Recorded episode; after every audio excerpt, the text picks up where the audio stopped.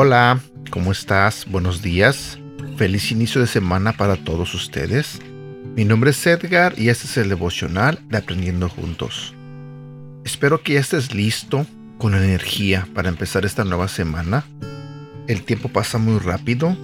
El día de hoy es julio 11.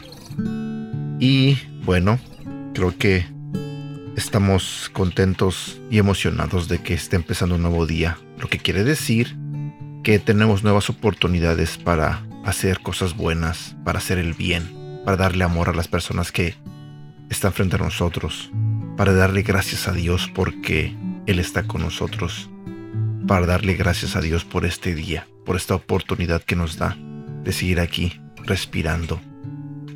Voltea a un lado y si ves a una persona frente a ti, dale un abrazo, dile que lo quieres, dile que la quieres, y ya sea tu hijo, tu hija, tu hermano, tu hermana, tu papá, tu mamá.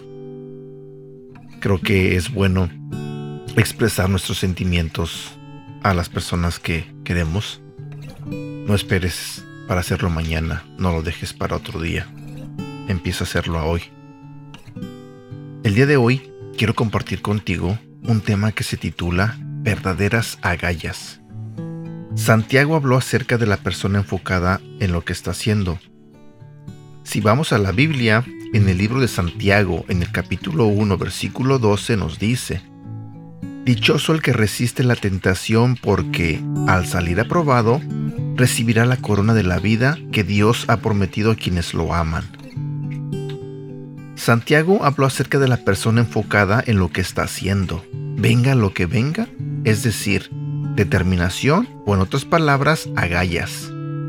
Esa es la quinta virtud de la hombría, las agallas constituyen el punto donde convergen la pasión y la perseverancia. Es resiliencia ante el rechazo, templanza frente al miedo. Es enfocar la vida con una actitud sin pretensiones ni jactancia, aún frente a probabilidades difíciles. Ciertamente creo en el poder de la oración. Debemos orar como si dependiera de Dios, pero creo que una buena y tradicional ética de trabajo también honra a Dios. Así que tienes que trabajar como si dependiera de ti. Aunque pendas de un hilo, aguanta. No importa cuántas veces hayas sido derribado, vuelve a levantarte. Mantente como si nada y no importa cuándo ni cómo. Quiero que consideres la idea de que los hombres realmente deben buscar situaciones en las que tengan que activar sus agallas si quieren lograr algo. La verdad es que estoy cada vez más convencido de que los hombres necesitan arriesgarse. Es una forma de vivir, es una forma de descubrir quiénes somos realmente. Sin riesgos, nuestra hombría se atrofía. Nos convertimos en animales enjaulados. Si no hay una forma saludable y sagrada de emplear nuestra testosterona, tendremos problemas. Lo que no me mata me fortalece, dijo Friedrich Nietzsche. La forma en que ganas fuerza es rompiendo tus fibras musculares. Luego, con la ayuda de las proteínas, esas fibras musculares vuelven a crecer aún más. Lo que es verdad en lo físico también lo es en lo emocional y lo espiritual. Cuando atraviesas una temporada de estrés, considera eso como un ejercicio emocional. Puede sentirse como un colapso, pero Dios está aumentando tu fortaleza emocional. Tal vez sea hora de establecer un objetivo de estiramiento. Debemos optar por hacer cosas que nos empujen más allá de los límites preestablecidos. Se necesita una gran fuerza para perseguir tus sueños. Se necesita una gran fuerza para luchar por tu matrimonio, por tus relaciones. Se necesita una gran fuerza para ser un verdadero amigo, un verdadero novio, un verdadero padre, un verdadero hermano. Pero ese es precisamente el punto se necesita un hombre. Así que, sé tú el hombre. Ponle nombre al objetivo del ejercicio de hoy y ve por ello.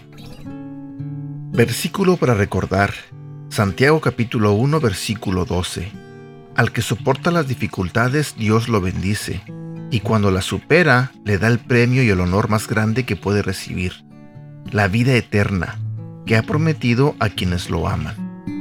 Sé que estos últimos devocionales que he estado compartiendo con ustedes van dedicado un poco más a los hombres. Así que si tú, como mujer, estás escuchando este audio, te pido que me ayudes a compartir este devocional con algún hombre que conozcas, tu papá, tu hermano, un amigo, eh, un compañero de trabajo, no sé. Este es un tipo de mensajes que todo hombre debe escuchar porque creo que todos necesitamos hacer cambios en nuestras vidas. Creo que ha llegado la hora de que el hombre tome su papel como hombre y haga lo que Dios quiere que haga. Así que te pido que me ayudes a compartirlo para que este mensaje pueda llegar a más personas, a más hombres. Y bueno, espero que tengas un bonito día. Cuídate mucho, que Dios te bendiga. Hasta pronto.